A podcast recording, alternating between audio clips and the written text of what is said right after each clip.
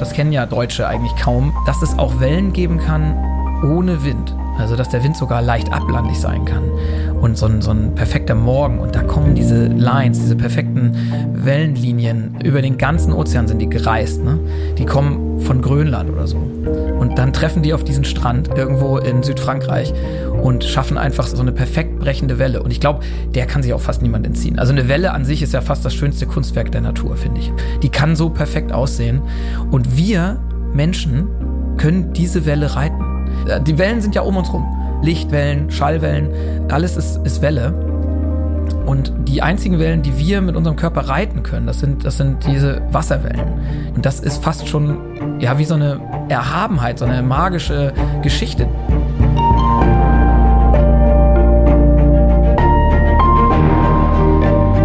Helden der Meere. Der Blue Awareness Podcast mit Christian Weigand.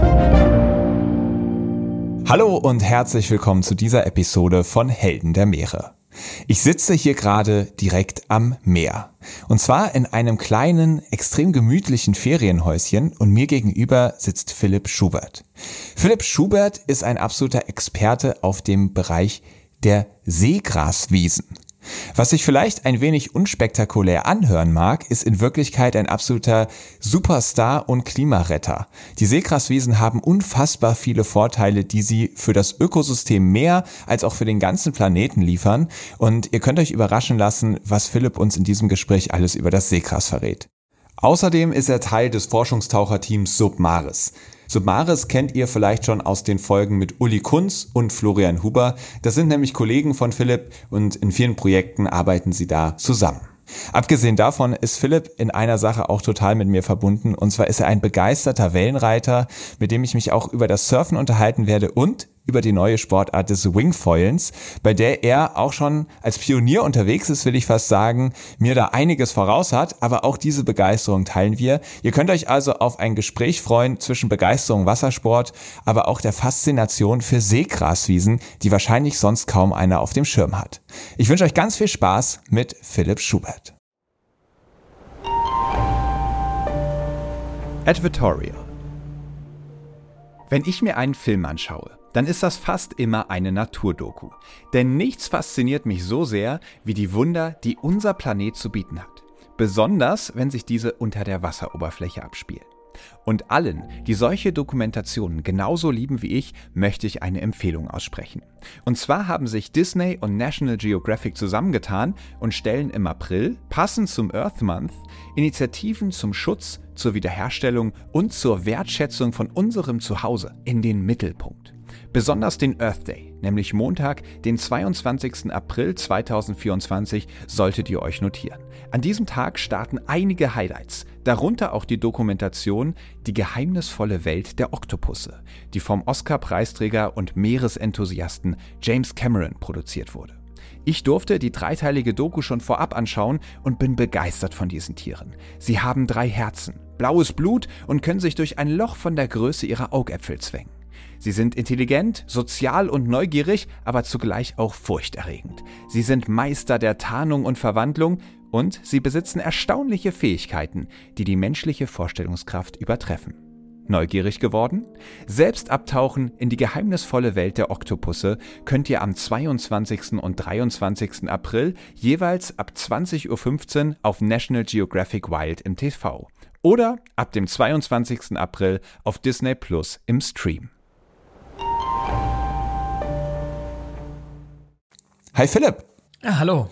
Ja, schön hier zu sein. Das ist ja wirklich mal ein tolles Ambiente. Du hast mich eben rumgezeigt. Du wohnst hier wunderschön, beziehungsweise ist euer Ferienhaus, richtig? Ja, das ist unser Wochenendhaus, ja. Euer Wochenendhaus. Ja, das ist also wirklich ein wunderschöner Ort. Wir sind hier äh, direkt an der Ostsee und wir fangen immer mit der Kategorie Meeresrauschen an.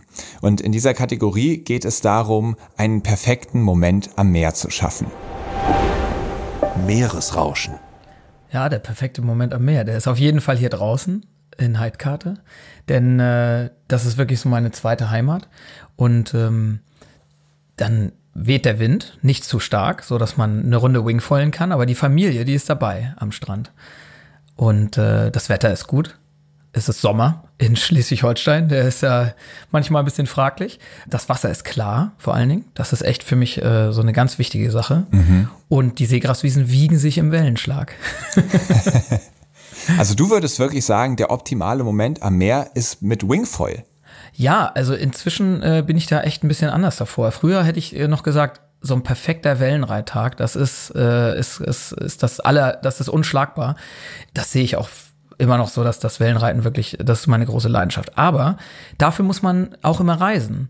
Und äh, gerade die Pandemie natürlich einerseits und andererseits aber auch ähm, ne, die, der Klimawandel und so, der lässt einen ja immer mehr daran zweifeln, ob das eigentlich was Nachhaltiges und Gutes ist, wenn man immer reisen muss, um seiner Leidenschaft zu frönen. Und na klar, okay, wenn man nach Dänemark fährt, äh, mit dem Auto, äh, das, das sind auch immer irgendwie 500 Kilometer oder so. Oder Besser ist natürlich Kanarische Inseln, da fliegt man dann hin, fünf Stunden. Das ist nicht irgendwie so richtig nachhaltig, um den perfekten Moment Wellenreiten zu generieren. Aber Wingfoil, das geht eben hier bei uns an der Ostsee schon sehr perfekt. Also man muss da nicht nach Hawaii oder so und hat auch in Knie bis, bis Oberschenkel hohen Wellen eigentlich schon richtig Spaß. Und das macht für mich natürlich also alles was zusammen aus. Ja. Wow. Okay, wir müssen auf jeden Fall direkt in die nächste Kategorie springen. Abenteuer Ozean. Du hast ja gerade schon berichtet, dass du verschiedene Sportarten im Wasser machst. Wellenreiten, Wingfoilen. Mit welcher Surfsportart hast du denn das Surfen begonnen? War das Wellenreiten ganz am Anfang? Also ganz am Anfang war das das äh, Boogieboarden, ne? Also okay. auf, auf dem Bauch rutschend irgendwie als Zwölfjähriger im Portugal-Urlaub und einfach nur zu sehen, was die anderen da machen äh, im, im Stand-up-Surfen, ne? also äh, stehend surfen und äh, aber schon wissend, das ist irgendwie noch nicht erreichbar, so als 12-, 13-Jähriger. Und man muss ja die Wellen auch erstmal kennenlernen. Also meine Einstiegsdroge war definitiv das Boogieboarden und dann, äh, sobald ich irgendwie selber äh, Auto fahren konnte, war dann jeder Urlaub eigentlich nur noch in Richtung Wellen irgendwo an die Atlantikküste, nach Irland, nach in die Bretagne nach Südfrankreich natürlich, Galizien und so. Äh, Dänemark, immer wieder Dänemark natürlich, äh, wobei das damals noch gar nicht so bekannt war, dass man da auch gut Wellen reiten kann. Es kam dann erst so langsam in den 90er Jahren irgendwie ins Bewusstsein. Auf jeden Fall immer Wellenreiten dann, ja. Das ist die Einstiegsdroge nach dem Boogieboarden, ja. Okay, also das Wellenreiten hatte ich dann so richtig abgeholt. Was begeistert dich am Wellenreiten so sehr? Das ist eine Vielzahl von, von Sachen. Ähm, also diese perfekten Momente, die man haben kann, wenn einfach nur, wenn es richtig ruhig ist und der Swell, der an die Küsten schwappt, das kennen ja Deutsche eigentlich kaum, weil wir haben hier Windwellen. Ne, an der Ostsee, an der Nordsee, wir haben Windwellen und dass es auch Wellen geben kann ohne Wind. Also, dass der Wind sogar leicht ablandig sein kann. Und so ein, so ein perfekter Morgen. Und da kommen diese Lines, diese perfekten Wellenlinien. Über den ganzen Ozean sind die ge, ge, ge, gereist. Ne? Die kommen von Grönland oder so. Und dann treffen die auf diesen Strand irgendwo in Südfrankreich und schaffen einfach so, ein perfekte, so eine perfekt brechende Welle. Und ich glaube, der kann sich auch fast niemand entziehen. Also eine Welle an sich ist ja fast das schönste Kunstwerk der Natur, finde ich. Also die ist so, die kann so perfekt aussehen. Und wir Menschen können diese Welle reiten. Es gibt nicht so viele Wellen, eigentlich gar keine anderen Wellen. Äh, die Wellen sind ja um uns rum. Licht, Wellen, Schallwellen, alles ist, ist Welle. Und die einzigen Wellen, die wir mit unserem Körper reiten können, das sind, das sind diese Wasserwellen. Die haben die richtige Größe, die haben die richtige Geschwindigkeit, dass wir in der Lage sind, als Menschen diese Wellen zu reiten. Und das ist fast schon, ja, wie so eine Erhabenheit, so eine magische Geschichte, dass wir in der Lage sind, eine Wellenstruktur zu reiten. Und ich glaube, dass das mich schon immer fasziniert hat. Ich finde auch Wellen sehen einfach unglaublich aus. Auch ein Surfer auf einer Welle sieht unglaublich aus, dass da einer ist und diese Welle surft. Also ich glaube, die ersten Hawaiianer, die müssen irgendwie gedacht haben, die haben den ja den, den Sport der Könige genannt. Und das, das muss irgendwie die ersten Menschen, die, die Menschen auf den Wellen gesehen haben. Das muss großartig gewesen sein. Wie würdest du selber das Gefühl des Wellenreitens beschreiben? Ist das eher wirklich so ein erhabenes, so ein Om-Moment, danach klang es jetzt gerade, oder ist es vielleicht auch ein total actionreicher, adrenalingeladener Moment? Das verbindet sich da ja irgendwie alles in das dieser stimmt. Welle. Ja, das stimmt. Und ich glaube, das ist auch so, eine, so ein Zwiespalt, den viele Surfer spüren. Einerseits diese Ruhe, die man haben kann und diese, ähm, ja, dieser Om-Moment, genau dieses Meditative, eine Welle abzureiten. Und andererseits aber ja, hat man Action, will vielleicht auch einen Trick lernen, will vielleicht einen neuen Trick stehen oder so. Wobei ich sagen muss, äh, und das liegt vielleicht auch daran, dass man ja Urlaubssurfer ist, eben auch wenn man viel Urlaub hat oder viel auf Weltreise mal verbracht hat oder so. Ich bin auch mal ein Jahr um die Welt gereist, wirklich nur mit dem Surfbrett im Gepäck und habe versucht, den besten Wellen hinterher zu reisen. Ähm, und selbst da, äh, ja, wir, wir erreichen ja nie dieses Niveau von einem Profisurfer, so als, als so einer, der als Reisender surft. Und deswegen glaube ich, sind mir die Tricks auch nie so wichtig gewesen, sondern einfach dieses ja down the line Feeling, also dass man einfach eine Welle hat, die praktisch eine offene Schulter hat, ne, also eine offene brechende Wand vor einem und die man dann einfach runterfährt und am besten natürlich endlos. Also die endlose Welle, klar, dieses Klischee, aber auch das, das ist wirklich das Tollste. Und endlose Ritte sind schon, die fangen ja schon bei 20 Sekunden an. ja, das stimmt, weil die Zeit, die läuft dann in, in Zeitlupe ab. Man kann es gar nicht glauben. Du bist ein Jahr auf der Suche nach der perfekten Welle rumgereist. Hast du sie gefunden? Also ich habe schon sehr nahe an der Perfektion brechende Wellen gefunden, ja. Auch Augenblicke, die, die an der Perfektion waren, ja. Ähm, Kannst du uns in irgendeinen dieser Augenblicke mitnehmen? Das äh, können auch Momente sein, tatsächlich, die gar nicht so also oder Wellen, die gar nicht so berühmt sind oder so. Ne? Äh, ich hatte an meinem Geburtstag damals auf der Weltreise, das war ja im Winter und da war ich gerade in Neuseeland und da hatte ich meine allererste Tube. Ne? Der, wenn man das hat als allererstes Mal in seinem Leben, dann denkt man irgendwie, das, ja, das, das ist, das ist auf jeden Fall so ein magischer Moment, auf jeden Fall.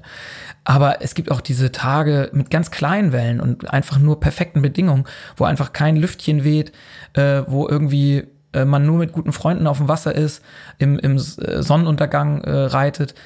Äh, und das kann, das kann auch in Dänemark sein. Das muss nicht irgendwo die perfekte Welle sein. Ja, das macht das Wellenreiten aus. Wenn du so die Meere entlang reist und verschiedene Spots bereist, dann sind da ja manche dabei, die sind ganz easy, da fühlt man sich total wohl ab Anfang an. Es gibt welche, die sind so ein bisschen spooky. Und ich habe gesehen, ein Foto von dir in Jardim Domar. Das ist auf Madeira ein Spot.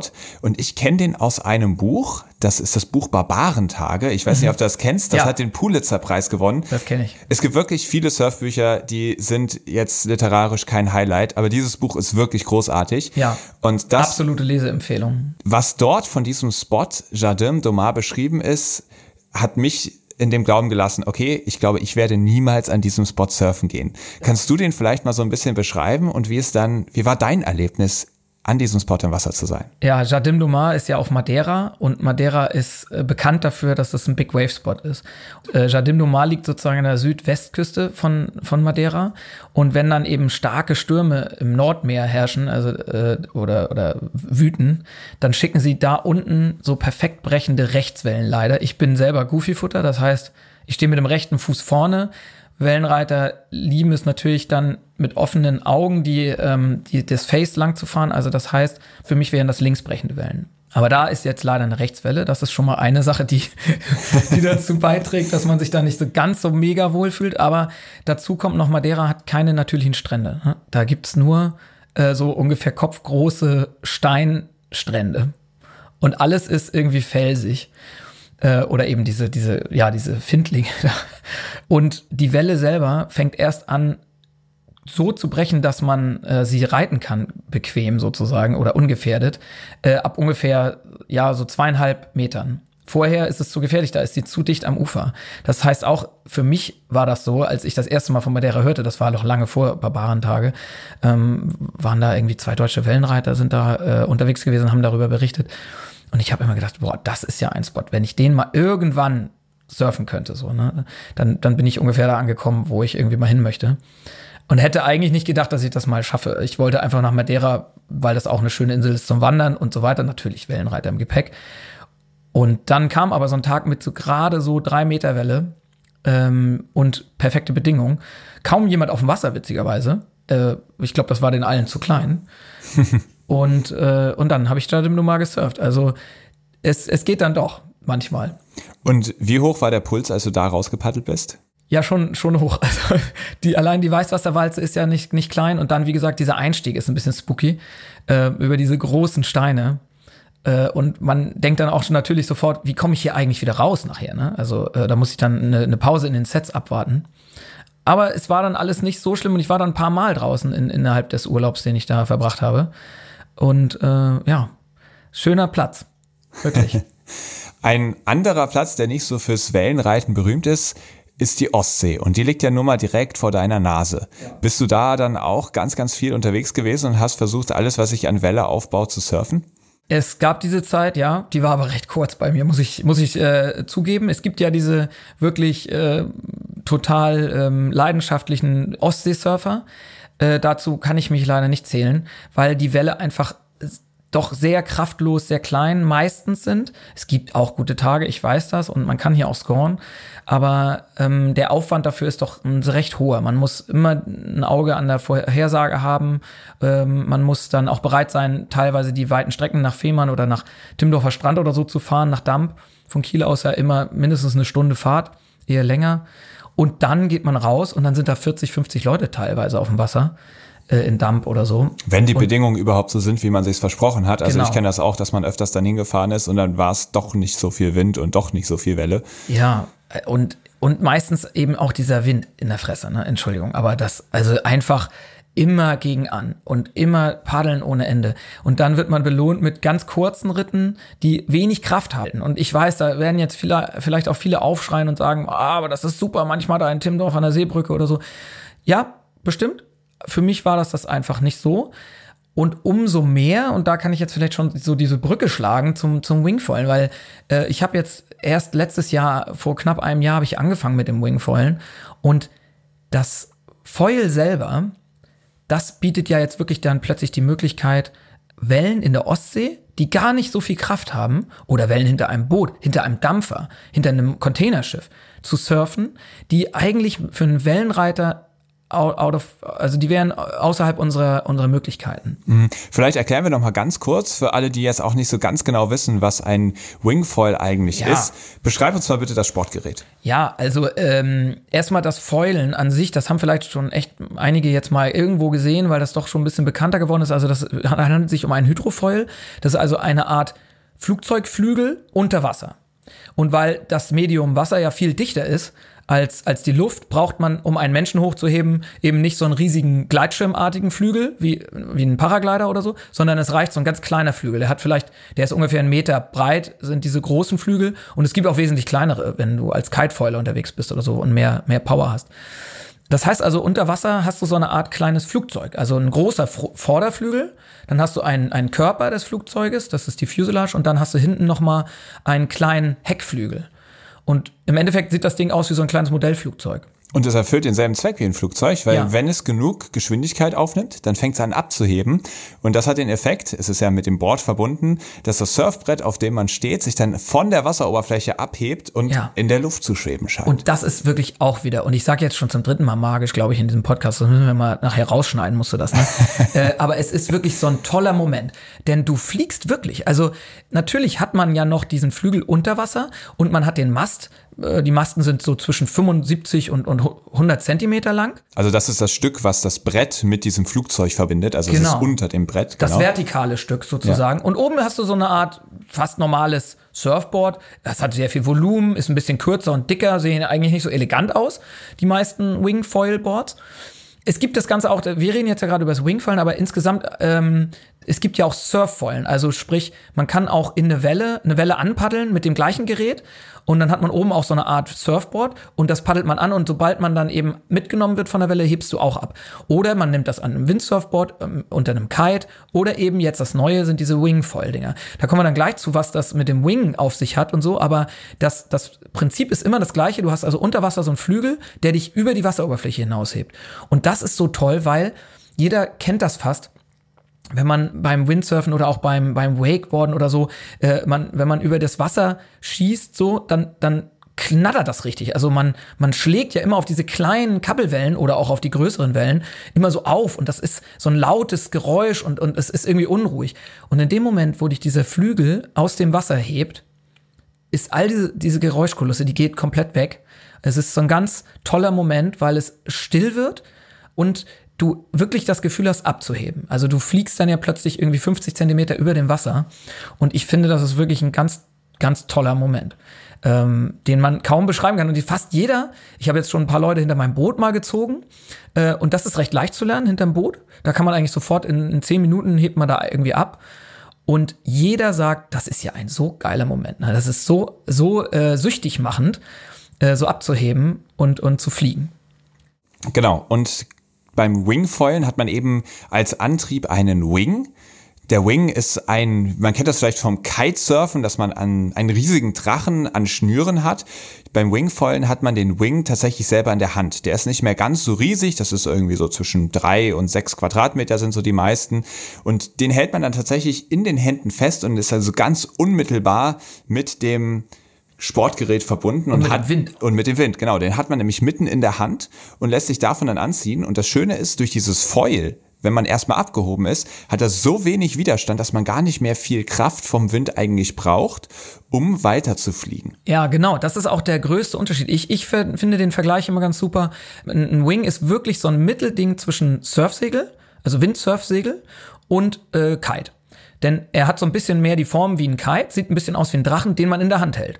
Und äh, das Surfsegel hält man ja auch in der Hand, das ist aber mit dem Brett verbunden. Und der Wing bietet dadurch, dass er nicht mit dem Brett verbunden ist, eine unendliche Möglichkeit, Möglichkeiten, äh, ihn zu, zu handeln, ja, also ihn zu führen. Das Windsurfsegel ist sehr fixiert ja auf dem Brett und man kann dann eben nur darum herumtänzeln. Und das sind dann die Windsurf-Tricks.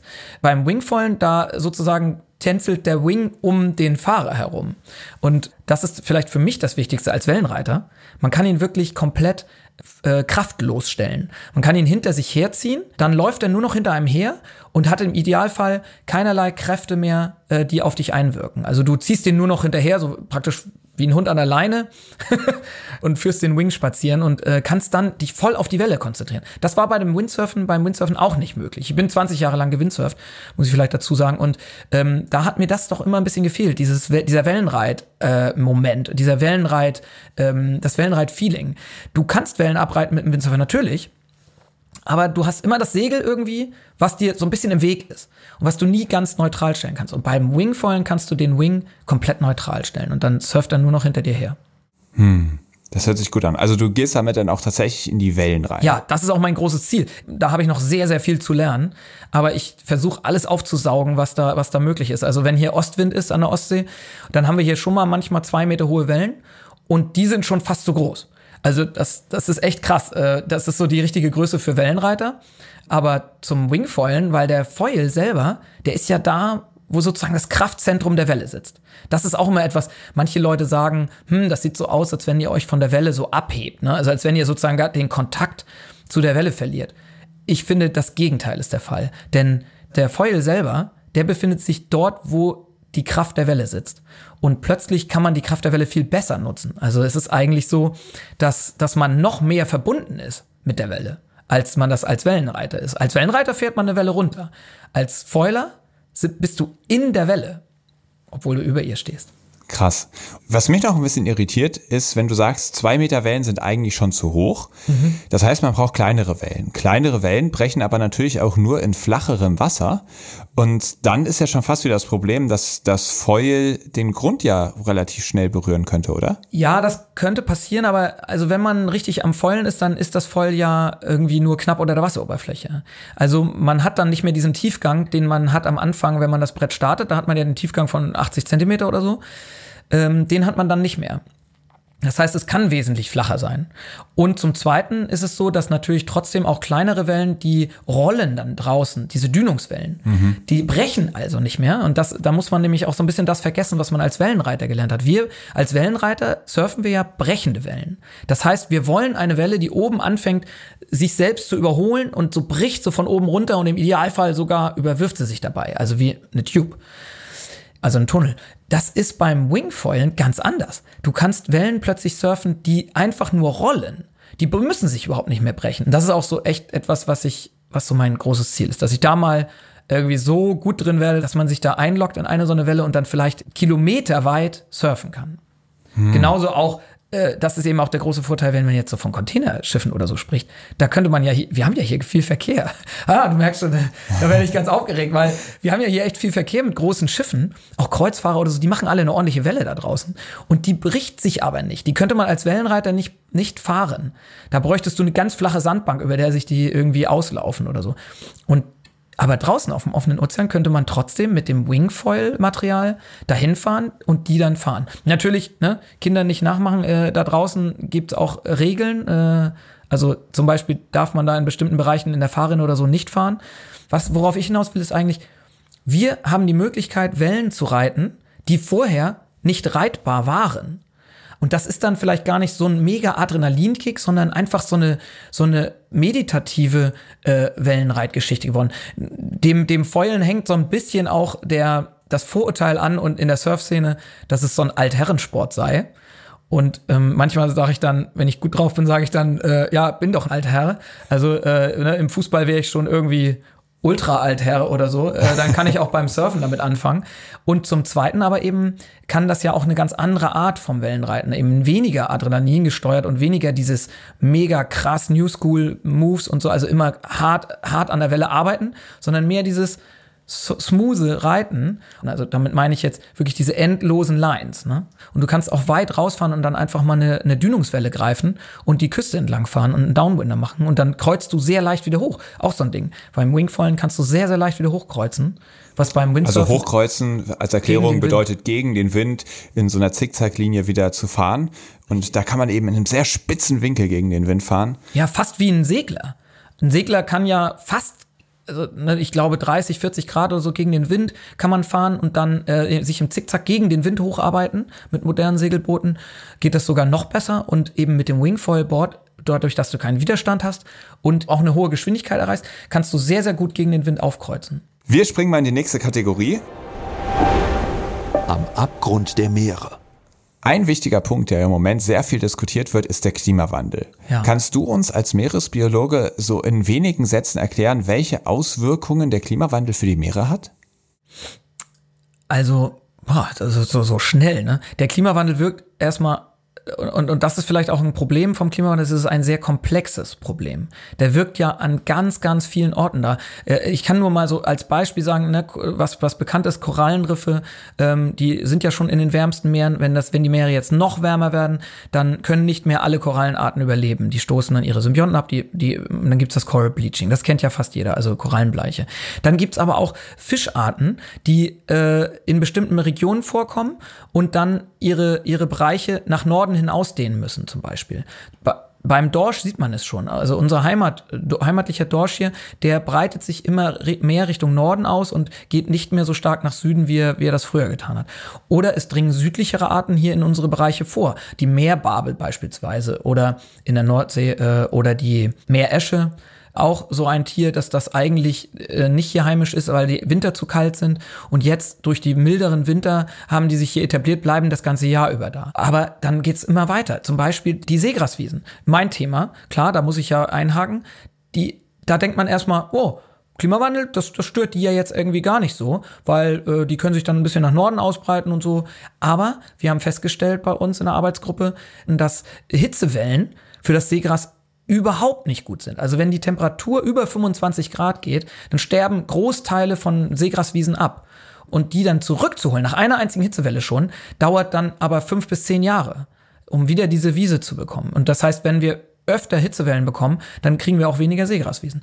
Und so ist das vielleicht eine schwierige Antwort auf deine einfache Frage, ähm, dass der Klimawandel in den Meeren vielfältige und komplexe Rückkopplungen und, und Wirkungen erzeugt im Ökosystem. Ich, ich äh, komme jetzt ja immer, ich bin ja Ökologe, Meeresökologe, deswegen komme ich immer sehr von dieser ökologischen Schiene aus, also denke vom, vom Ökosystem her, von, der, von den Arten her, von der Biologie her, aber es gibt natürlich auch noch andere Sachen, dann die das Methan das ausgast, wenn das Wasser zu warm wird und so von, vom Meeresboden und so. Also da, da gibt es noch andere Themen, die, den, die der Klimawandel da beeinflusst.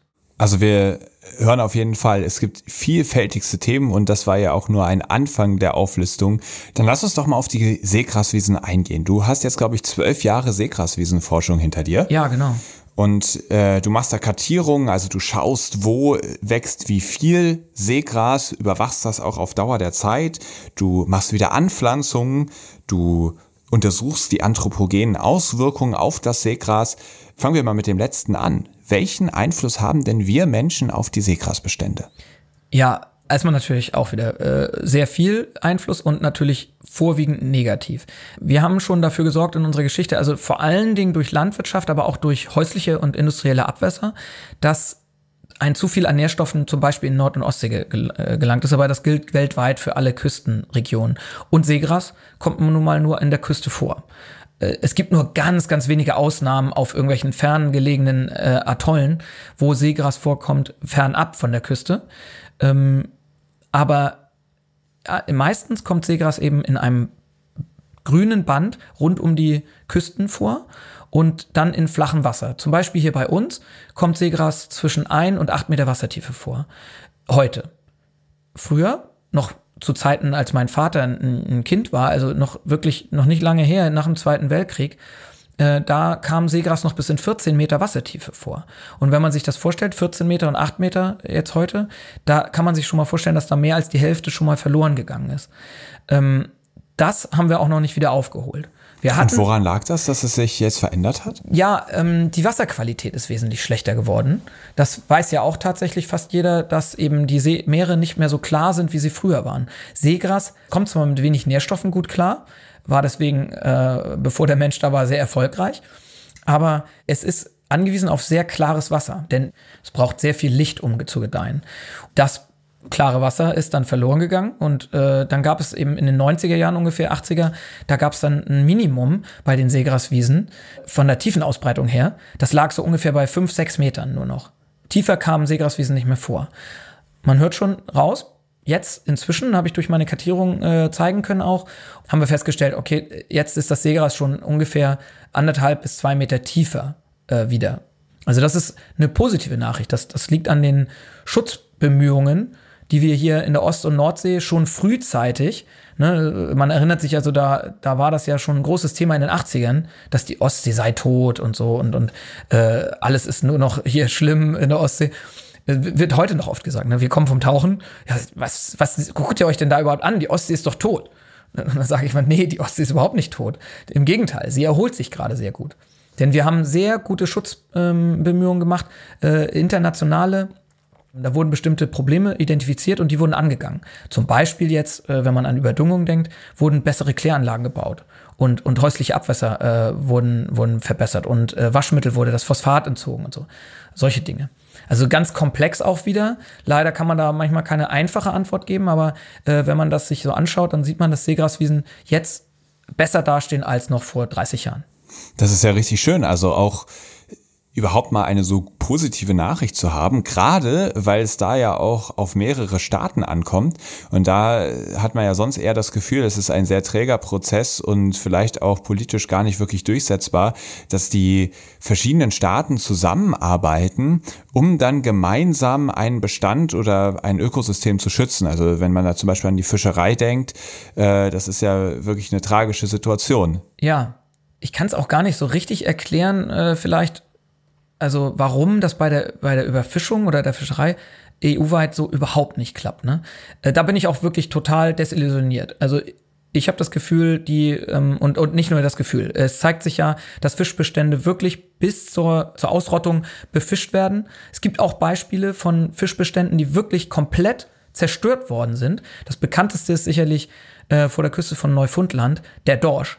Auch, also es ist der gleiche Fisch wie bei uns, äh, Kabeljau-Dorsch der dort in Massen vorkam. Also es hieß immer so, man hätte auf dem Rücken der Dorsche irgendwie trockenen Fußes an Land gehen können und so. Also wirklich so, es war wohl der größte Dorschbestand der Welt. Ähm, und der wurde einfach zu, ja, zu Ende gefischt. Da gibt es keine Dorsche mehr. Da gibt es noch Dorsche, aber die können keinen Bestand mehr unterhalten und es reicht auch nicht, um eine Fischerei zu unterhalten. Aber es war mal der häufigste Fisch dort und jetzt äh, ist es einer von vielen. Und das Gleiche wiederholt sich jetzt gerade mit dem westlichen Ostseedorsch. Genau das Gleiche. Das muss man sich mal vorstellen, dass wir da sehenden Auges eigentlich reinlaufen.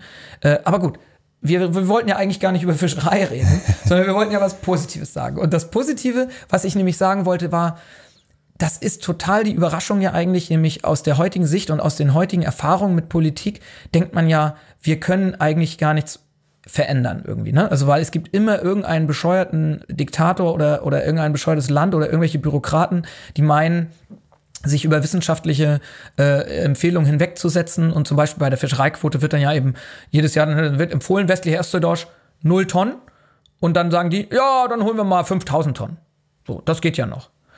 Äh, also, ja, hä, wo holen die das her? Die Wissenschaftler sagen denen das. Die haben die Wissenschaftler angestellt, also äh, haben sie da, da die bezahlen sie dafür, äh, ihnen zu sagen, wie viel sie rausholen sollen. Und dann äh, halten sie sich nicht an die Vorgaben. Also, das ist etwas, was mir schwerfällt, irgendwie an, den, an die Politik dann noch zu glauben. Aber wenn man zurückblickt, dann gab es wirklich großartige Beispiele. Zum Beispiel natürlich wird immer genannt das Ozonloch oder das Waldsterben in Deutschland oder so. Das wurde dann geschafft aufzuhalten durch saubere Autos bei den äh, bei dem Waldsterben jetzt und so saure Regen und so war ja so ein Thema. Vielleicht war das auch zu hoch gehandelt, aber auf jeden Fall ist da was passiert, weil vielleicht auch Menschen gesehen haben, boah, das ist ein Thema, dessen wir uns annehmen müssen unbedingt. Ozonloch genauso. Kostete die Menschen nicht viel? Äh, wie FCKW, wo ist denn das drin? Ach so, in Kühlmitteln und in Spraydosen können wir auch ersetzen. Gibt es Alternativen? Super, machen wir. Und dann hat's geklappt. Zack, irgendwie äh, hat funktioniert. Okay, jetzt in den letzten Jahren geht das Ozonloch wieder ein bisschen größer, weil irgendwie, glaube ich, in China äh, wieder FCKWs produziert werden. Aber, Tatsache. Ja, ähm, habe ich jetzt letztens gerade gelesen.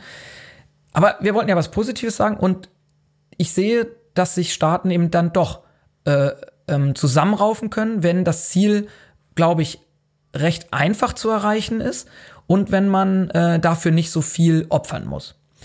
Jetzt beim Klimawandel hat man natürlich meistens das Gefühl, wir alle ja fast, wir sind ja alle schon schizophren, wir, wir haben ja alle auch schon Angst irgendwie, ne, äh, natürlich auch zu Recht, unser Auto zu benutzen oder zu fliegen und so und merken, äh, also jeder hat so das Gefühl, wir sind ja selber schuld auch daran. Aber es ist auch wichtig, glaube ich, immer zu sagen, dass da vor allen Dingen politisch etwas passieren muss. Und ähm, zum Glück gibt's da jetzt ja auch wirklich schon ein Umdenken, was mich auch wieder optimistisch macht, weil ähm, durch Fridays for Future, aber auch andere äh, Organisationen, die das immer wieder in den Blickpunkt rücken und immer mehr Wissenschaftler, die immer mehr Ergebnisse da äh, anbringen, äh, äh, ja, wächst der Druck auf die Politik und da passiert, glaube ich, jetzt tatsächlich was. Aber da lehne ich mich jetzt schon zu weit aus dem Fenster. Ich bin ja kein Klimafolgenforscher oder, oder sowas, äh, sondern ich, ich arbeite an Seegraswiesen. Und wenn ich da mal wieder bleib, bleibe bei diesem Thema, dann muss ich feststellen und kann ich feststellen, dass auch da echt eine Menge passiert ist in den 80ern. Auf Druck der Öffentlichkeit sicherlich auch, weil es hieß, die Ostsee ist tot und so. Wenn ich jetzt mal bei der Ostsee auch bleibe. Und dann ist da tatsächlich was passiert. Und das zu einer Zeit, das muss man sich ja vorstellen, da gab es noch den Warschauer Pakt, da gab es noch den Eisernen Vorhang.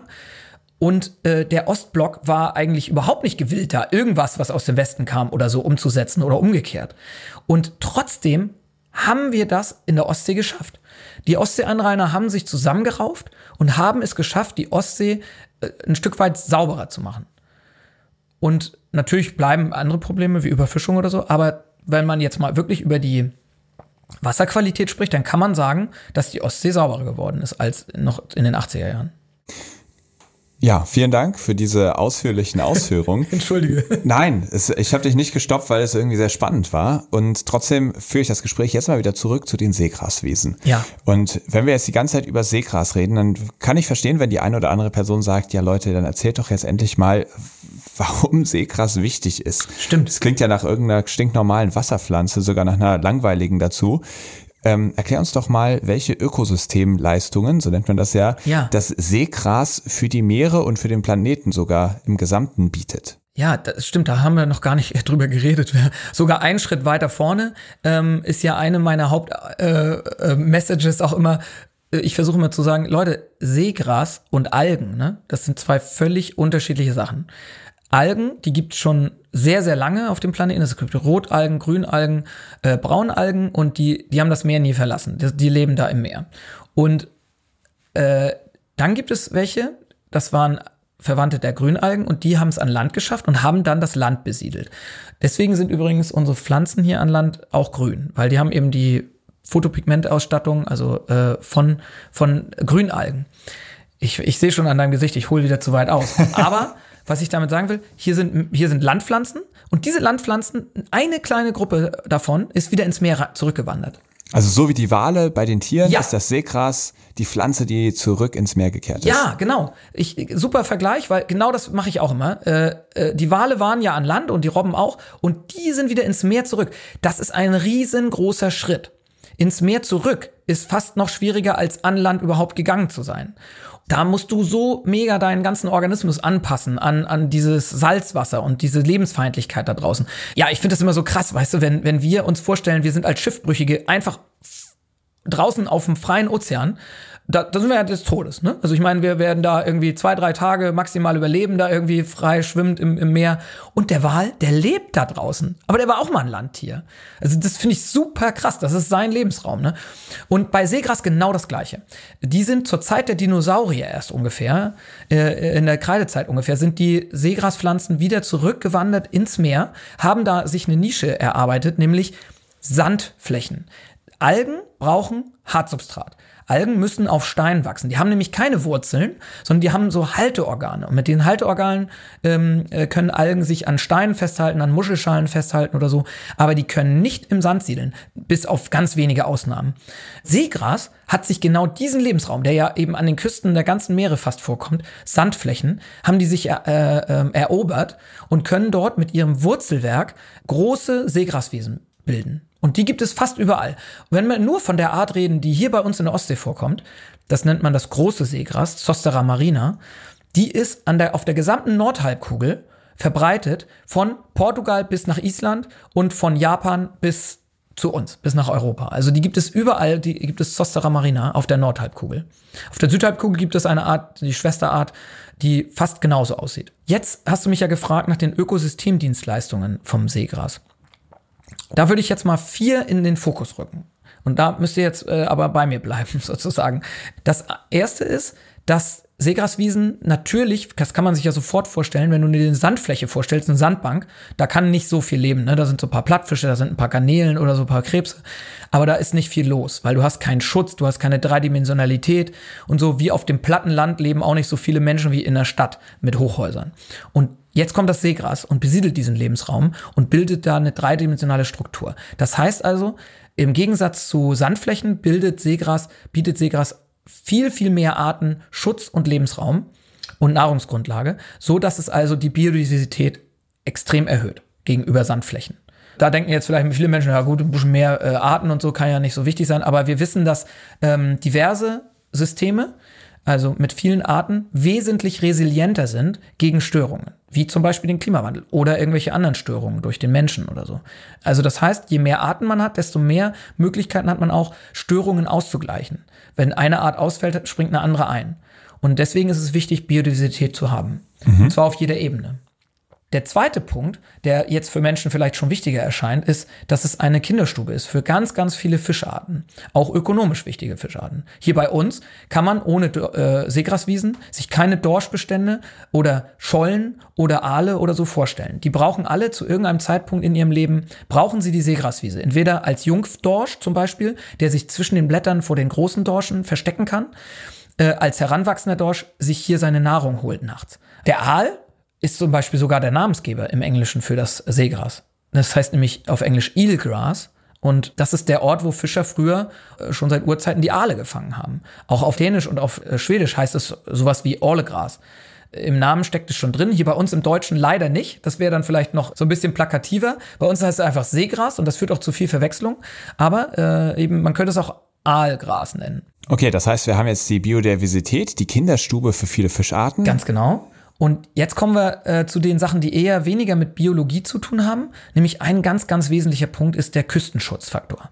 Also Seegras, habe ich ja schon gesagt, kann Sandflächen besiedeln.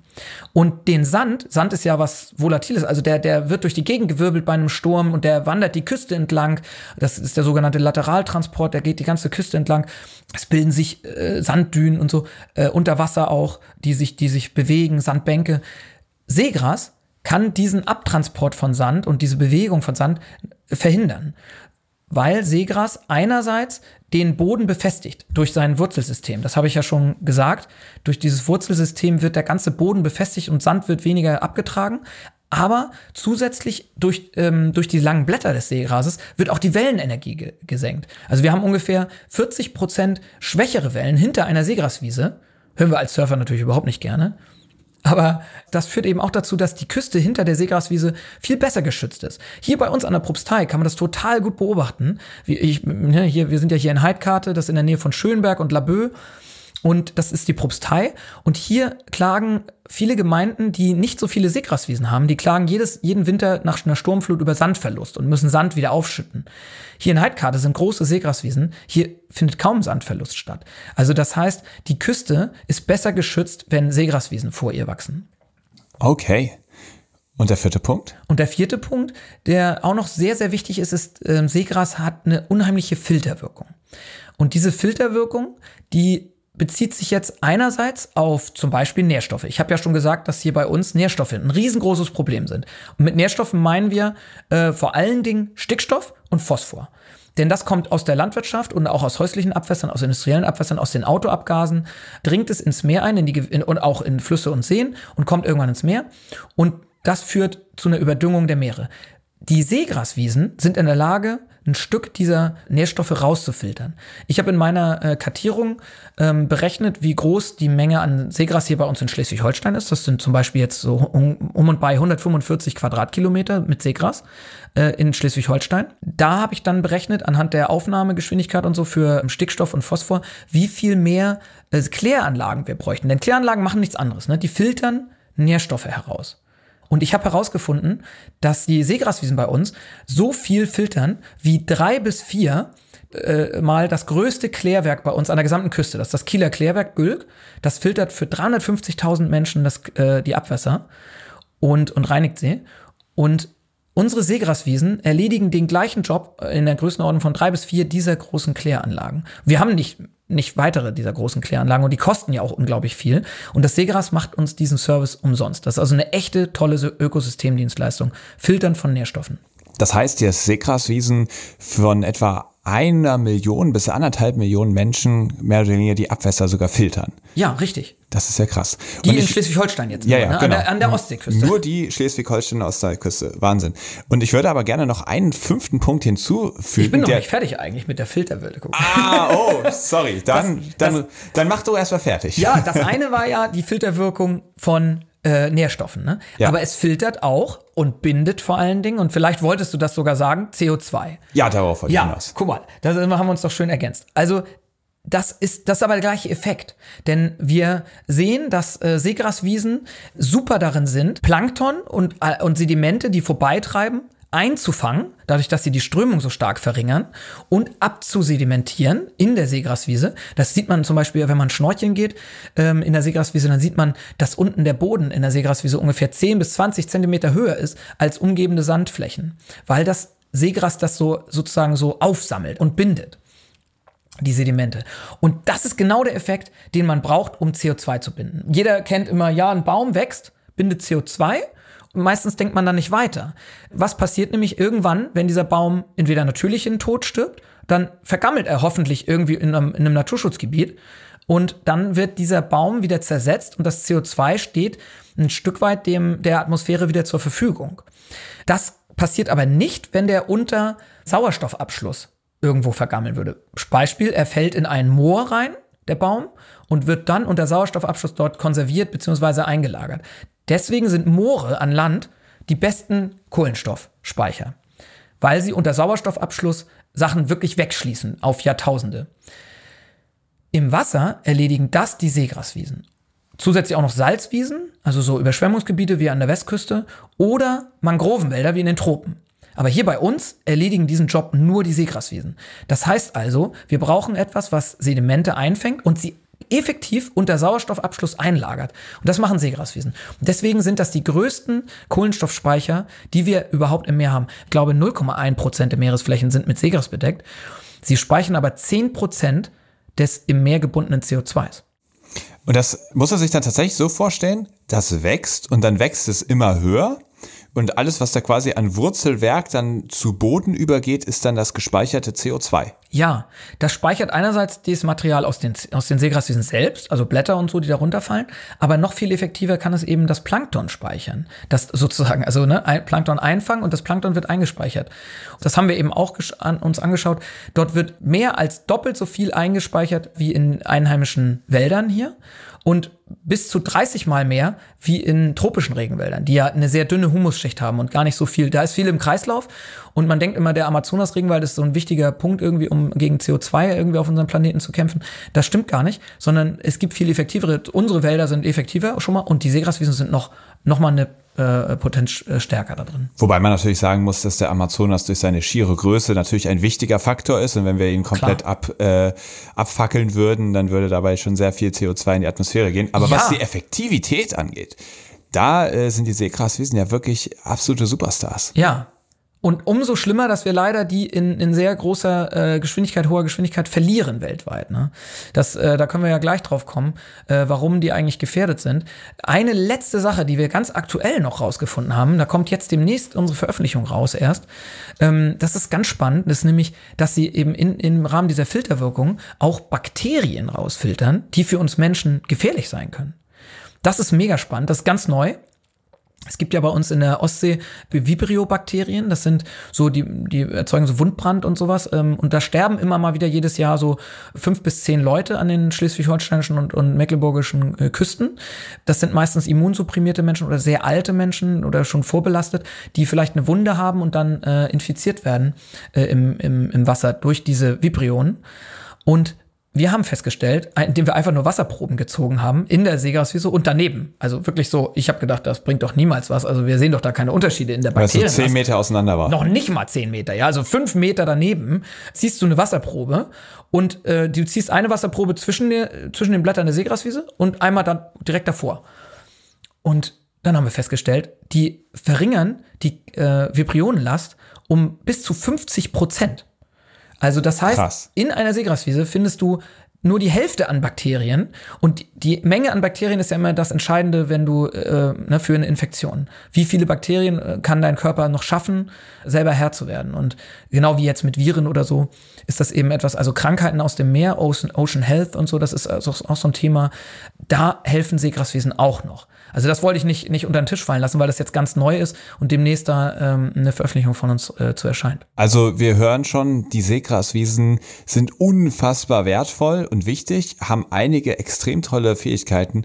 Du hast es jetzt gerade schon angeteasert. Warum sind die denn im Moment so am Rückgang? Also früher haben wir verstanden, wegen der Eutrophierung, wegen der Überdüngung, aber da haben wir ja auch schon gelernt, das wird ja eigentlich besser. Woran liegt es denn im Moment? Also das übrigens, dass es besser wird, das gilt nur für uns, ne? Hier für europäische Küstengewässer und so, die werden sauberer und die Ostsee und die Nordsee. Ähm, weltweit nimmt natürlich diese ganze Problematik der Eutrophierung gerade erst so richtig Fahrt auf. Ah. Denn in Entwicklungsländern zum Beispiel, da äh, fängt jetzt erst an, die Landwirtschaft den Weg zu gehen, den wir schon vor 50 Jahren, 60 Jahren gegangen sind. Ne? Das ist das eine. Dann gibt es natürlich auch weltweit zunehmenden Schiffsverkehr, der auch eine Problematik sein kann, wie zum Beispiel äh, im Mittelmeer. Da gibt es immer mehr Sportboote und die ankern bevorzugt in Seegraswiesen, denn das sind die schönen, kleinen, ruhigen Buchten, wo man auch schön baden kann. Und dann machen sie teilweise mit ihrem Anker wirklich so ein ganzes Seegras-Patch kaputt. Ähm, und deswegen gibt es zum Beispiel auf Mallorca jetzt schon ganz strenge Gesetze und, und hohe Strafen, äh, wenn man in Seegraswiesen ankert. Beispiel. Aber ein anderes Beispiel äh, von größerem Maßstab sind Hafenausbauten oder Städtebau am Meer. Also Menschen sind ja eigentlich Küstentiere, muss man so sagen, denn zwei Drittel der Menschheit lebt an den Küsten dann haben wir natürlich da auch gerade in diesem Grenzbereich Küste, also Meer und, und, und Land, einen hohen Einfluss durch eben ungeklärte Abwässer, äh, Industrie, Verschmutzung und Müllentsorgung, solche Dinge. Und die machen alle den Seegraswiesen natürlich in der unmittelbaren Nähe der Menschen äh, Probleme. Mhm. Und zusätzlich kommt noch der Klimawandel auch ins Spiel. Haben wir ja auch schon drüber gesprochen, dass ähm, Seegras eben nur bis zu einer bestimmten Temperatur tolerant ist. Also es gibt tropische Arten, die können das Meer ab und es gibt aber temperierte Arten, wie eben unser Seegras hier beispielsweise, was nur bis 25, 26 Grad überhaupt richtig wächst. Und danach äh, kriegt es zu viel Stress. Also das heißt, es äh, wächst dann nur nicht, nicht weiter, sondern wenn es dann wirklich mal ein, zwei, drei heiße Jahre in Folge gibt, dann stirbt es auch wirklich ab. Es geht sogar, wenn wir nur drei Wochen äh, eine Hitzewelle ah, okay. haben, kann eine Seegraswiese absterben, ja. Krass. Ja, was haben wir weitere Probleme? Auch tatsächlich, was, äh, was man nicht sofort sozusagen merkt, ist, äh, also den Zusammenhang, ist die Überfischung. Da gibt es so trophische Kaskaden, nennt man das. Das ist jetzt ein bisschen komplex, aber wenn man das in der Ostsee erklärt, ist es sehr einfach. Wir haben hier den Dorsch als Topräuber und wir haben kleine Fische, wie zum Beispiel Stichlinge und Grundeln, als Mesoprädatoren, nennt man die, also kleine Räuber. Und wir haben Weidegänge auf den Seegrasblättern, zum Beispiel Asseln oder Schnecken. Okay, das, das ist also ein ganz einfaches System mit so drei, vier Stufen. Also Topräuber, Mesoprädatoren, Weidegänger und dann das Seegras. Und jetzt kommt zu viel Nährstoff rein. Okay, das würde bedeuten, wir kriegen krasses Algenwachstum auf den Seegrasblättern. Denn Seegräser können die Nährstoffe nicht so schnell umsetzen. Die sind an geringe Nährstoffe angepasst. Aber Algen die können ganz schnell wachsen. Die, die können dann die Seegraswiesen überwuchern und können den einerseits das Licht klauen und andererseits dafür sorgen, dass zu wenig Sauerstoff zu den Seegräsern kommt. Also weil dann auch, dann vergammeln die Algen und dann gibt's da äh, Ausfall von Bakterien und so und dann, dann sterben die Seegraswiesen, weil kein Sauerstoff mehr da ist. Das heißt also, es ist wichtig, die Seegrasblätter sauber zu halten. Das erledigen Weidegänger.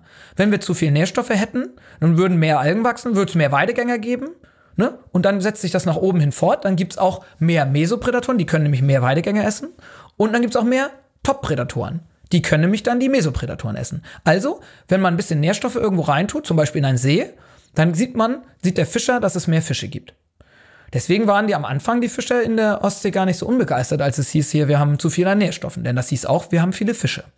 Aber irgendwann kippt das ganze System. Entweder weil du zu viele Nährstoffe rein tust und dann kippt es um und, und ne, wie ein See, der umkippen kann, dann nehmen die Bakterien überhand und, äh, und dann gibt's gar nichts mehr.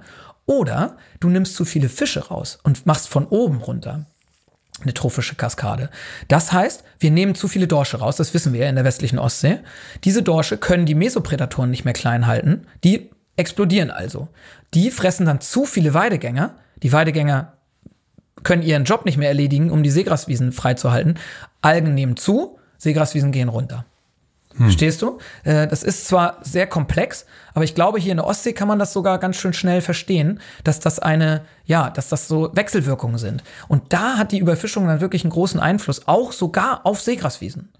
Und das macht die Seegraswiesen ja quasi dann auch zu sozusagen der Basis einer Nahrungskette hier in der Ostsee. Ja, ohne selber als Nahrung zur Verfügung zu stehen, so sehr. Also es gibt hier kaum jemanden, wie woanders in den Tropen, da fressen Dugongs oder, oder Manatees oder so, also Seekühe oder Seeschildkröten, Meeresschildkröten, die fressen tatsächlich Seegras. Hier bei uns gibt es kaum Tiere, die Seegras fressen. Es gibt Gänse und Schwäne, die fressen Seegras, äh, auch in größerem Maßstab, aber das, die kommen ja nur mit ihren Hälsen und so, die tauchen nicht, ähm, die kommen nicht so tief runter, die kommen nur bis in anderthalb Meter Wassertiefe maximal. Tiefer frisst kaum jemand Seegras. Es gibt Tiere wie zum Beispiel Asseln oder auch Schnecken, die nehmen auch Seegras, wenn sie nicht anders können. Aber vor allen Dingen mögen die viel über Algen. Die sind leichter verdaulich und sind auch viel mehr da, wachsen schneller. Aber äh, trotzdem bildet das Seegras die Basis der Nahrungskette, weil nur auf ihnen wachsen diese Kleinstalgen und können, kann sich dieses ganze Ökosystem aus Weidegängern, Mesoprädatoren und Topprädatoren überhaupt erst entwickeln. Mhm. Ich hoffe, ich fordere hier nicht zu viel von dir und den Hörerinnen ab. Ich, äh, also ich glaube, es ist schon eine sehr anspruchsvolle Folge, aber es ist auch sehr spannend. Also ich, äh, ich finde, da merkt man auf jeden Fall, wie tief du in dem Thema drin steckst und wie viel du da auch mitgeben kannst. Ich glaube, wir können dir noch folgen und vielleicht mal so ein bisschen in den praktischen Bereich reingedacht. Ihr pflanzt ja auch Seegraswiesen an. Wie müsste ich mir das vorstellen? Das ist ja wahrscheinlich nicht so wie Mörchen im eigenen Garten anpflanzen. Ja, so ein bisschen hat er schon was davon. Ne? Wir sagen immer Unterwassergärtnern. Wir haben jetzt ein Pilotprojekt gestartet hier im Geomar, das nennt sich C-Store. Äh, das ist nicht nur ein Projekt vom Geomar, das ist ein Projekt, wie das heute so ist, dann interdisziplinär und auch äh, sehr groß und auch international mit mehreren Instituten aus ganz Deutschland. Ähm, ja, was passiert da? Wir pflanzen Seegras tatsächlich an. Wo machen wir das? Wir machen das an einer Stelle, wo wir glauben, dass das Seegras erstens sowieso gerade auf dem Rückmarsch ist, also wir unterstützen es dabei, oder wo wir wissen, dass Seegras existiert hat, eine große Wiese und die dann verloren gegangen ist. Hm. Und dann eventuell wissen wir den Grund, eventuell nicht. Also in diesem Fall äh, tatsächlich ist es echt schwierig rauszufinden, warum ist diese Wiese verschwunden. Sie ist in sehr flachem Wasser. Da war eine echt große, ausgedehnte Wiese, die war da über Jahrzehnte auf jeden Fall. Ähm, die haben wir immer wieder besucht und da gearbeitet. Und auf einmal war sie komplett verschwunden. Also da ist nichts mehr. Also das heißt, dann ist da einfach nur noch glatter Sand. Ja. Auf einmal, wirklich, da siehst du noch die alten Rhizome, die liegen da noch rum die sind nicht, noch nicht vergammelt. Was sind Rhizome? Äh, Entschuldigung, das sind die Wurzel, äh, das ist das Wurzelwerk von den, okay. vom Seegras. Da liegt also das alte, die alten Wurzeln liegen noch rum, alles andere ist ratzeputz verschwunden. Und das Einzige, was noch davon Zeuge ist, dass wir, also als wir da hingekommen sind, haben wir gedacht, wir müssen an der falschen Stelle sein. Aber da standen noch unsere äh, Stäbe teilweise, mit denen wir bestimmte Plots markiert hatten, also bestimmte Ecken, in denen wir was geforscht haben. Die standen da noch, die wir stehen gelassen haben. Äh, und jetzt stehen da diese Dinger einfach auf freiem Sand und ist es kein Seegras mehr da. Und früher haben wir die nie gefunden, diese Stäbe, weil da einfach riesige Seegraswiese war. Mhm. Ja gut, und an genau der Stelle haben wir dann uns entschieden, hier bauen wir eine neue Wiese auf. Oder versuchen es zumindest. Das ist ein sehr hartes Geschäft. Das ist nämlich so, dass man dann also tauchen geht. Das ist in zwei Meter Wassertiefe. Und wir ernten vorher Seegraspflanzen aus einer anderen Wiese, aus einer sehr gesunden Wiese, die wir uns ganz genau angeschaut haben. Und das hört sich auch dann so an, als wenn wir da dann vielleicht eine Wiese zerstören oder so. Das stimmt überhaupt nicht, denn ähm, eine gesunde Seegraswiese hier bei uns, die hat 400 bis 1000 Sprosse pro Quadratmeter, also richtig dicht wie so ein Rasen fast. So eine, äh, die, wo wir jetzt eingepflanzt haben, das, das würden wir ja nie schaffen mit der Hand. Wir haben tatsächlich mit der Hand gepflanzt und mit dem Finger eingepflanzt. Da haben wir jetzt äh, 16 oder 8 Pflanzen pro Quadratmeter eingepflanzt. Wir, wir können natürlich nicht alles wieder anpflanzen, also die, die gesamte Wiese, die da verschwunden ist, das schaffen wir gar nicht mit der Hand. Deswegen hoffen wir, dass sich das von alleine wieder etablieren wird. Also wir haben den Grundstein gesetzt und dann hoffen wir, dass sich das von alleine jetzt wieder etabliert. Genau, und ihr habt dann wie in so einem Schachbrett Quadratmeter ja. für Quadratmeter gepflanzt und dazwischen immer was ausgelassen, dann acht bis sechzehn von diesen kleinen Setzlingen da reingesetzt und jetzt ist die Hoffnung, dass die sich dann ausbreiten und diese Lücken im Schachbrett wieder ausfüllen. Genau. Habt ihr da schon erste Beobachtungen gemacht? Funktioniert das? Also, was wir jetzt schon mal sagen können, wir haben ja erst im, im Juni ausgepflanzt. Ne? Das ist also wirklich jetzt ein Pilotprojekt in der Ostsee. Hier bei uns in Deutschland hat das noch niemand gemacht. In Dänemark und Schweden, da gibt es gute Erfahrungen mit genau dieser Methode. Deswegen haben wir diese Methode auch gewählt. Wir, wir starten ja nicht irgendwie von Null, sondern wir starten auf, immer auf den Schultern von anderen Wissenschaftlern und, und so setzt sich ja Wissenschaft immer weiter fort. Und wir haben äh, auf den Ergebnissen aufgebaut und haben deswegen diese Schachbrettmethode gewählt. Denn das hat sich gezeigt, dass innerhalb von drei bis vier Jahren sich das Schachbrett komplett geschlossen hat und so muss man dann sozusagen nur halb so viel pflanzen, wie man, ja, wie man am Ende dann erreichen möchte. Das ist schon mal gut und auch die Lücken innerhalb dieser, äh, ne, wir haben ja acht oder 16 Pflanzen pro Quadratmeter, wir hoffen, dass das dann am Ende eben auch irgendwann 300, 400 Pflanzen pro Quadratmeter werden. Und was wir jetzt schon gesehen haben, nach diesem Sommer, erstens, es, es fängt schon an, dass Tiere dort sind, die wir vorher nicht gesehen haben. Also wir haben vorher äh, geschaut, was für Tiere finden wir auf der Sandfläche und ich sage jetzt mal, das waren dann so zehn verschiedene Arten und jetzt sind es schon 50 verschiedene Arten, die wir dort finden. Also auch, auch sogar Fischarten und so, wow. die, die man vorher einfach nicht hatte. Die, die äh, nehmen diese Seegraswiese schon an. Und während wir angepflanzt haben, haben wir schon gesehen, ne, da war einfach nichts los. Und kommen wir zweiten Tag wieder, sind da schon Seenadeln irgendwie zwischen den Seegraspflanzen. So schnell geht das? Ja, obwohl das nur einzelne Pflanzen Wo haben die gelauert? Ja, irgendwo in der Nähe. Und die, die merken dann, da, da geht was vor und dann kommen sie dahin. Noch viel erstaunlicher, ich habe ja über diese Bakterienreduktion gesprochen. Und da hätte ich ja nun wirklich überhaupt nicht gedacht, dass irgendwie 16 Pflanzen oder 8 Pflanzen pro Quadratmeter irgendeinen Unterschied machen. Aber selbst da haben wir jetzt festgestellt, dass weniger Bakterien schon in diesen mit ganz geringer äh, Sprossdichte besetzten Quadraten vorhanden sind, als in den benachbarten unbewachsenen Pflanzflechten. Äh, also, äh, das hat mich wirklich sehr überrascht. Also da passiert in der Natur eben doch viel, was wir noch nicht ganz verstehen. Ähm, und ja, wo wir eben äh, ähm, um die Metapher vom Zauberlehrling nochmal zu bedienen, äh, irgendwie manchmal staunend davor stehen, ob der Kräfte, die da äh, walten. Das finde ich ist doch fast schon ein ganz schöner Abschluss für diese Thematik. Wir kommen jetzt zu der allerletzten Kategorie. Ebbe oder Flut. Ich stelle dich jetzt vor eine Entweder-oder-Auswahl und du entscheidest ganz spontan, was dir besser gefällt. Okay. Aber ohne Erklärung, nur äh, einfach. Doch, wir können doch auch eine kleine Erklärung einfließen lassen, wenn sie nötig ist. Sturm oder Flaute? Oh Mann, das ist echt schon mal gleich was richtig Hartes, weil, also, ah, ich glaube Flaute. weil ähm, bei Flaute ich liebe das Meer, wie es aussieht, wenn da einfach, wenn es diese spiegelglatte Oberfläche glassy. hat. Ja, glassy Bedingungen und dann natürlich am liebsten noch Wellen dazu. Aber ja, ich liebe das und ähm, man kann irgendwie auch mehr machen, wenn Flaute ist. Denn man geht ja nicht nur Windsurfen oder so, wir, wir sind ja auch Taucher und das ist einfach das Tollste. Du fährst raus und es ist einfach dieses super spiegelglatte Meer und du äh, kannst dann tauchen gehen und kannst alles ganz entspannt machen. Damit hast du auf jeden Fall eine sehr streitbare Aussage getätigt. Man kann ja. einfach mehr machen, wenn Flaute ist. ja, natürlich keine Windsportarten. Unterwasserpflanzen oder Unterwassertiere? Mann, du haust echt die härtesten Dinger raus, ne? Unterwassertiere. Hai oder Robbe? Robbe. Ja?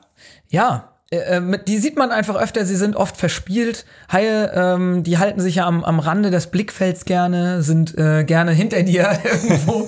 äh, sie sind natürlich auch manchmal ein bisschen spooky und natürlich freue ich mich total, wenn ich einen Hai sehe. Also keine Frage. Ne? Äh, wenn, als ich meinen aller, allerersten Hai gesehen habe, das werde ich nie vergessen. Da war ich 18 und war mit meinem Vater äh, im Roten Meer tauchen. Das hat er mir ähm, also sozusagen ein Jahr vorher zum Abitur geschenkt.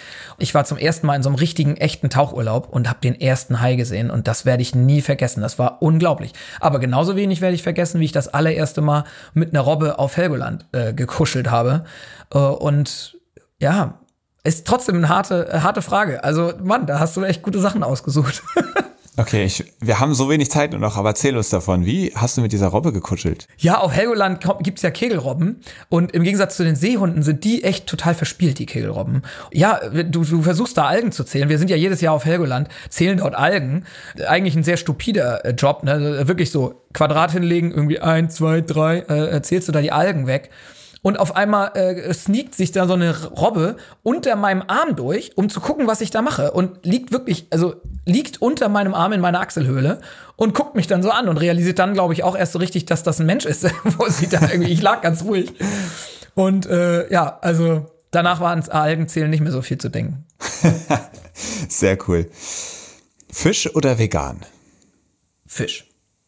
Unter Wasser oder auf dem Wasser? Das ist auch eine echt schwierige Frage. Ich bin ja vom Herzen her und auch schon viel länger, als ich irgendwie surfe oder so, bin ich Taucher. Darüber haben wir jetzt gar nicht viel geredet, weil wir auch über Surfen reden wollen. Ja, ich glaube, wir können zusammen Aber, fast zehn Folgen machen. Ja, nee, das, das, will ja keiner hören. Aber ähm, ich, ich tauche schon seit ich sechs Jahre alt bin und äh, ich merke immer wieder, wenn ich tauchen gehe, deswegen Unterwasser, äh, ist, ich bin wirklich da ein anderer Mensch. Ich bin ruhig, ich bin gelassen, ich, ich tauche glücklich auf. Ähm, doch, ja, ich glaube Unterwasser. Und wenn es dann auf das Wasser geht, Wingfoilen oder Wellenreiten? Oh Mann, ja. Wingfoilen hier zu Hause. Und wenn ich natürlich an einem perfekten Spot auf den Kanaren bin, dann, dann äh, werde ich auf jeden Fall äh, Wellenreiten gehen. Tropen oder Arktis? Arktis. Da brauche ich gar nicht lange überlegen.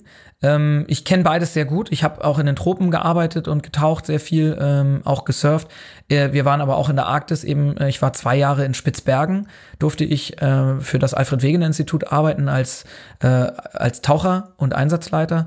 Und das wird man nie vergessen. Diese Eisberge, die an einem vorbeitreiben, diese klare Sicht äh, über Wasser, ja, diese Abgeschiedenheit, diese, diese Einsamkeit auch und, und diese ganze optische Gewalt, also Bildgewalt, äh, die da herrscht, das, damit können die Tropen einfach überhaupt nicht mithalten. Sonnenaufgang oder Sonnenuntergang? Sonnenuntergang. Ich bin doch eher so ein Langschläfer. So ein Langschläfer. Und dann die Sonne geht unter, der Tag neigt sich dem Ende. Und genauso neigt sich auch dieser Podcast jetzt dem Ende. Lieber Philipp, es war wirklich spannend und eindrucksvoll, was du alles mitgebracht hast. Ich bin auch total begeistert von der Vielfältigkeit an Themen, die erstens du wissenschaftlich behandelt hast, ähm, auch durch deine Arbeit als Taucher bei Submaris, ja einfach so viele spannende Projekte machst, aber gleichzeitig auch ähm, von unseren Gemeinsamkeiten, was den Wassersport angeht. Es hat mir tierisch Spaß gemacht. Vielen Dank, dass du mit dabei warst und weiterhin alles Gute. Ja, hat mir auch sehr viel Spaß gemacht. Dankeschön. Das war Philipp Schubert. Und für mich gibt es zwei wichtige Takeaways in diesem Gespräch. Erstens, wie wichtig das Seegras ist. Und dabei geht es mir gar nicht so sehr nur um das Seegras, sondern darum zu verstehen, dass auch viele scheinbar unspektakuläre und vermeintlich unwichtige Teile eines Ökosystems eine tragende Rolle spielen das macht ja irgendwie die Meere und eigentlich die komplette Natur aus, dass es ein so fragiles Gleichgewicht gibt aus ganz, ganz, ganz, ganz vielen verschiedenen Komponenten. Das ist für mich jedes Mal mindblowing, sich überhaupt zu überlegen, wie sich so ein komplexes System überhaupt entwickeln konnte und dass das genau so ausbalanciert ist, dass das Ganze funktioniert.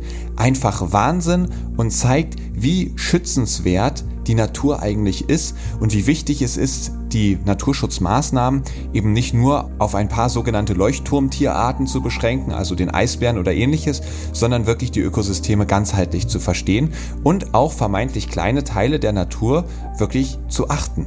Der zweite Punkt, der für mich wichtig war, ist die Entwicklung von Nord- und Ostsee, was die Eutrophierung, also die Überdüngung angeht. Da hat Philipp uns ja aufgeklärt, dass wir da eigentlich auf einem positiven Weg sind. Das war mir selber gar nicht so ganz bewusst. Ich hatte immer vor Augen, dass sich das Ganze in eine ganz falsche Richtung entwickelt. Und der Punkt ist mir deshalb so wichtig, weil er Hoffnung macht und zeigt, hey, wir können hier was verändern und das gibt doch Antrieb, auch im eigenen Umfeld zu gucken, wo kann ich was tun und darauf zu zählen, dass die eigenen Aktionen nicht ins Leere laufen, sondern dass wir hier gemeinsam tatsächlich was verändern können.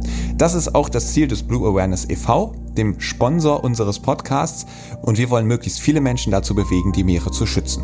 Das tun wir in diesem Podcast zum Beispiel dadurch, dass wir sie für die Meere begeistern. Denn das, was man liebt, das will man schützen. Und wenn ihr das einen guten Plan findet, dann unterstützt uns gerne entweder indem ihr aktiv mitmacht, indem ihr passive Mitglieder werdet oder uns vielleicht mit einer Spende supportet. Damit kann dann weiter dieser Podcast produziert werden oder aber auch Vorträge an Schulen organisiert werden oder an ähnlichen Orten, um wirklich ein Bewusstsein für die Meere zu schaffen. So, das war's jetzt von dieser Folge. Wenn sie euch gefallen hat, wie immer, folgt gerne dem Podcast, empfehlt ihn weiter, verteilt ihn schön fleißig, dann können wir immer mehr Menschen mit diesen Themen erreichen. Und vor allem schaltet wieder ein in 14 Tagen bei der nächsten Folge von Helden der Meere. Bis dahin, tschüss. Aufnahme, Produktion und Schnitt Christian Weigand. Musik Paul Timmich und Dorian Behner. Design Malte Buck. Sprecher, Intro und Kategorien Moritz Celius.